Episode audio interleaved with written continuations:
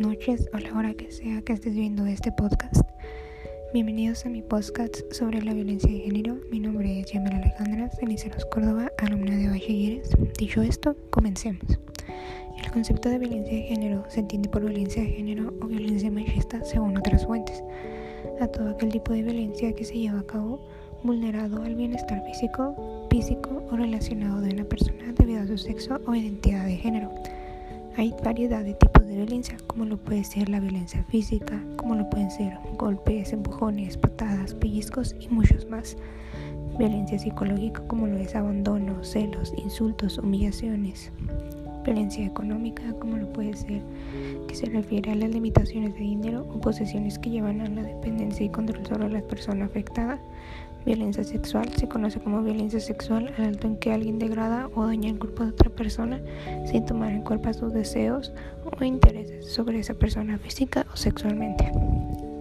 La violencia de género ha existido desde el inicio de los tiempos, desde que la mujer fue considerada y categorizada en el rango de debilidad en diversos ámbitos de la vida diaria. Los hombres consideran a la mujer como menos capaz que ellos. Al maltratarlas física y psicológicamente, se encuentran violentado el derecho de las mujeres.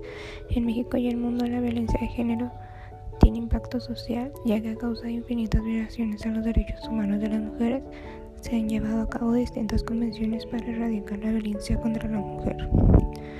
Un ejemplo de esto es la Convención Interamericana para prevenir, sancionar y erradicar la violencia contra la mujer. La violencia es toda conducta o amenaza que se realiza de manera consciente y que causa daño físico, psicológico, sexual o económico. Se conoce como violencia de género al maltrato que se ejerce un sexo hacia el otro, que puede ser del hombre hacia la mujer o viceversa.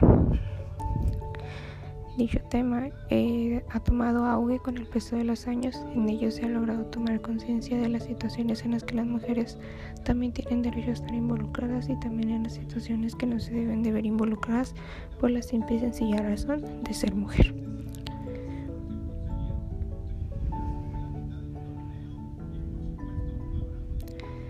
Dicho esto, muchas gracias. Esto sería todo por mi parte. Espero que les haya servido un poquito de la información sobre la violencia de género. Gracias y hasta luego.